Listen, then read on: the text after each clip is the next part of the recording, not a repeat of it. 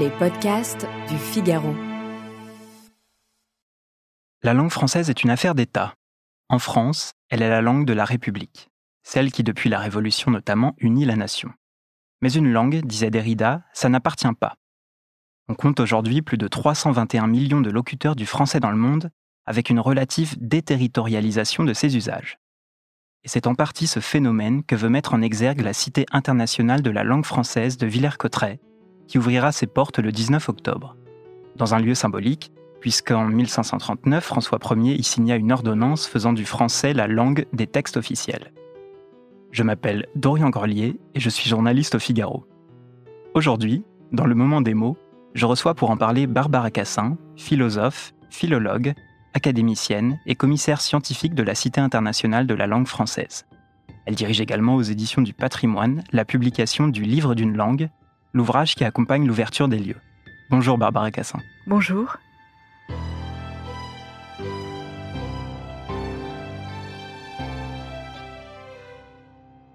Alors première question, que faut-il s'attendre à voir dans la cité internationale et quels étaient les défis majeurs à relever pour exposer la langue française?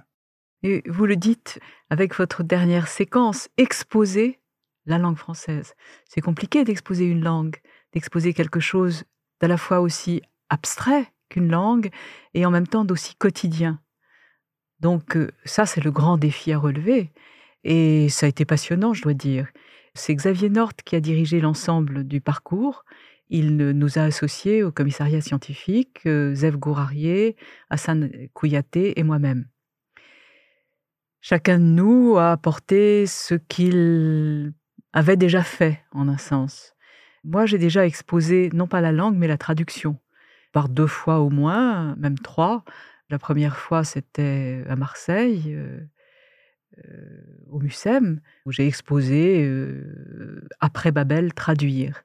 Et puis cette exposition a été refaite dans différents endroits, à Genève, à Buenos Aires. Bon. Et puis j'ai également fait une exposition non moins abstraite, en fait, mais quand même liée à des objets. À la vieille charité, j'ai parlé des migrations, des objets migrateurs.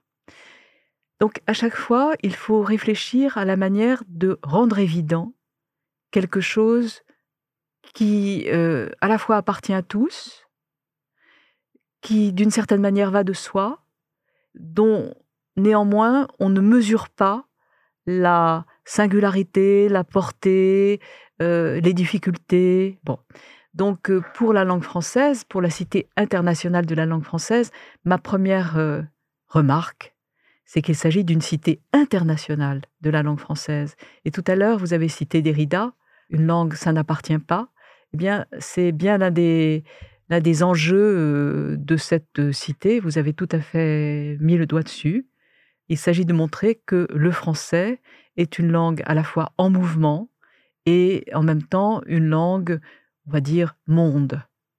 D'une certaine manière, elle n'est pas cantonnée, elle n'est certainement pas cantonnée à la France, mais pas non plus cantonné seulement à la francophonie.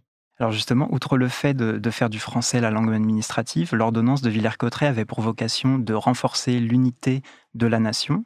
Et le parti pris du commissariat scientifique est de dénaturaliser le lien entre langue et nation. Alors que doit-on comprendre? C'est moi qui dis ça. C'est moi qui dis ça dans, dans, dans l'un des articles que j'ai fait, dans le premier article que j'ai fait pour euh, la cité, enfin, le livre d'une langue qui est le, catalogue de ce parcours permanent. Je veux dire par là que une langue n'est pas enracinée dans une race et dans un sol. Je reprends là les termes de Heidegger parlant de la langue allemande et de la langue grecque. Eh bien non, ça n'est pas comme ça, à mes yeux en tout cas, et j'espère euh, d'une manière générale pour tous, que vit le français. Ce n'est pas d'un enracinement dans une race et dans un sol, mais c'est, au contraire, d'une ouverture et d'un partage. Et, vous le rappelez donc dans, le livre d'une langue, le français n'est plus la langue des seuls français, elle est le fait de plusieurs millions de locuteurs aux quatre coins du monde et tente à être parlée davantage hors des frontières de l'Hexagone qu'à l'intérieur. Euh, quelles peuvent être les conséquences de, de, ce phénomène sur les différentes civilisations qui la parlent? Est-ce que ça peut les rapprocher, par exemple? Oui, certainement. Le fait qu'il y ait une koiné, une langue commune, comme il y a eu à l'époque romaine, enfin à la fin, à la fin de la Grèce et au début de Rome. C'est évidemment une manière de rapprocher, une manière de faire, de faire tout, de faire, mettez tous les guillemets que vous voudrez, empire. Hein. Mais l'empire d'une langue, c'est quelque chose de très important. On peut dire que, enfin, à mes yeux, la langue, c'est la plus paisible ou le plus paisible des moyens de conquête. La pluralité des langues, la diversité des langues en Europe, c'est véritablement sa chance en même temps que ses difficultés. C'est un moyen d'avoir un, un, bout de culture commune, parce qu'une langue, ce sont des auteurs et des œuvres, ce ne sont pas simplement des mots, ce sont des mots qui ont été parlés, des mots qui ont été écrits. Donc, parler le français, d'une certaine manière, c'est lire et entendre le français tel qu'il a été émis par les siècles qui l'ont parlé. C'est donc fabriquer du commun, bien sûr. Maintenant, ce qui me paraît très important, c'est de comprendre que, en effet, la francophonie, c'est le français et. Ça n'est pas seulement le français. Si j'ai à la définir, je, dis, je dirais le français est. Et le français est feuilleté, EST cette fois, feuilleté à l'intérieur de lui-même, puisque en France, on parle beaucoup de langues. L'arabe est la deuxième langue parlée en France, par exemple. À l'intérieur même de, de la France euh, hexagonale, on parle aussi des langues régionales. C'est très important. Et puis, au dehors, en francophonie, on parle donc français et. Et d'une certaine manière, le français peut servir de lien au sein même d'un pays ou d'un continent, au sein d'un pays, par exemple. Il y a pas mal de pays d'Afrique pour qui le français est encore une langue commune, une langue partagée, alors qu'il y a, euh, sais pas, 50 langues dans, parlées au sein du pays. Voilà, donc c'est très important, oui. Et, la cité met en lumière, euh, donc elle met, la lumière sur l'évolution du français au fil des siècles et souligne le dialogue entre l'usage et la norme notamment. Donc impossible de ne pas évoquer l'Académie française euh, créée en 1635 pour la fixer. Euh, aujourd'hui, peut-on encore imaginer normer la langue? La langue se débrouille très bien toute seule. Ça, c'est ma première certitude. Bon, alors évidemment, l'Académie a été fabriquée par Richelieu pour la rendre.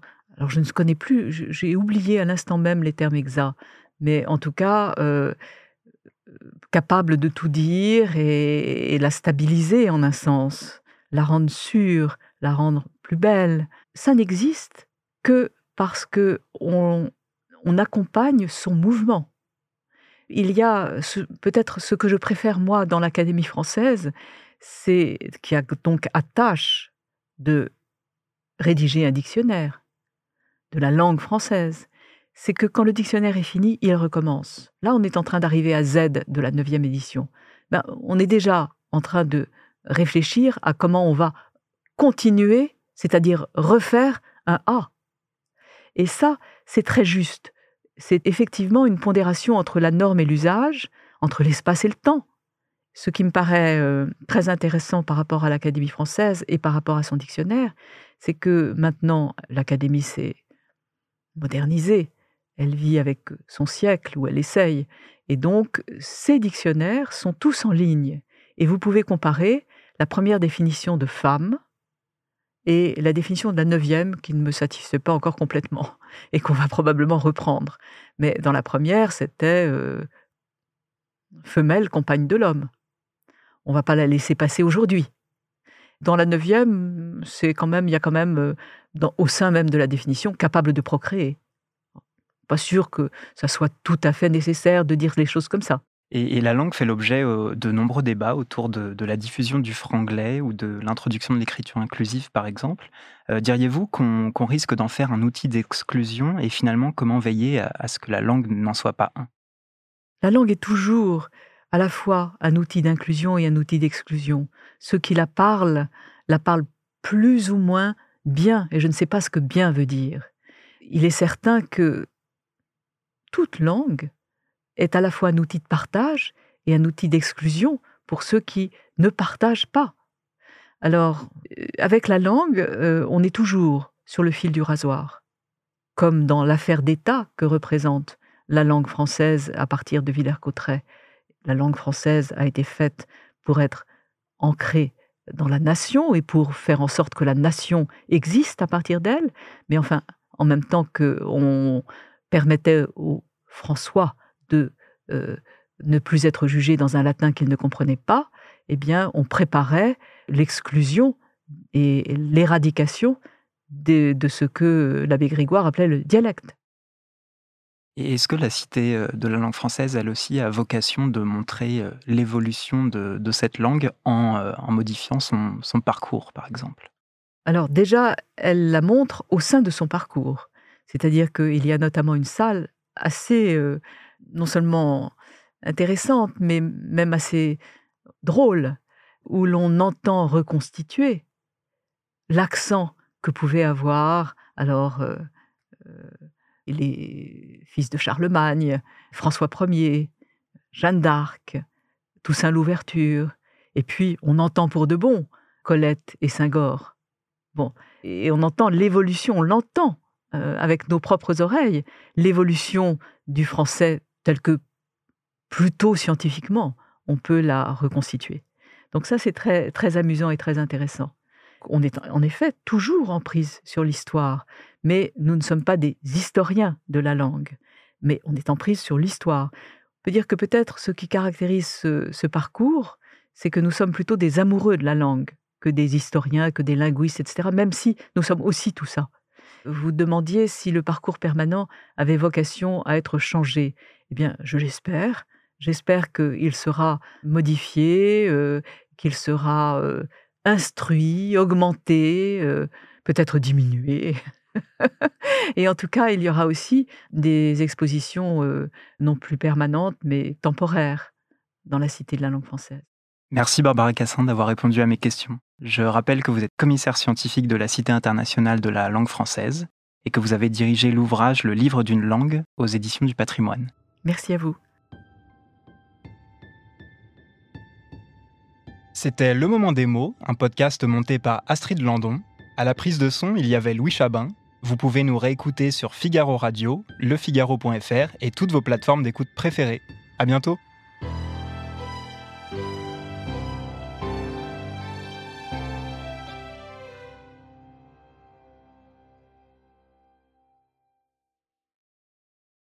Nos ados ont vu tous les Miyazaki. Ils rêvent qu'on les emmène au Japon. Alors je vous donne rendez-vous au musée Ghibli à Tokyo, où vous serez transporté dans l'imaginaire du studio. Incroyable. Mon mari, lui, rêve de s'immerger à fond dans la culture nippone. Après un cours de dessin manga avec un artiste, je vous propose d'assister à une cérémonie du thé. Waouh Et pour une expérience unique jusqu'au soleil levant, je vous ai réservé une nuit dans un joli ryokan avec un dîner traditionnel. Je nous y vois déjà. Avec Marco Vasco, ne rêvez plus, vivez votre voyage l'esprit libre. Au rendez-vous sur marcovasco.fr pour imaginer votre prochain voyage sur mesure.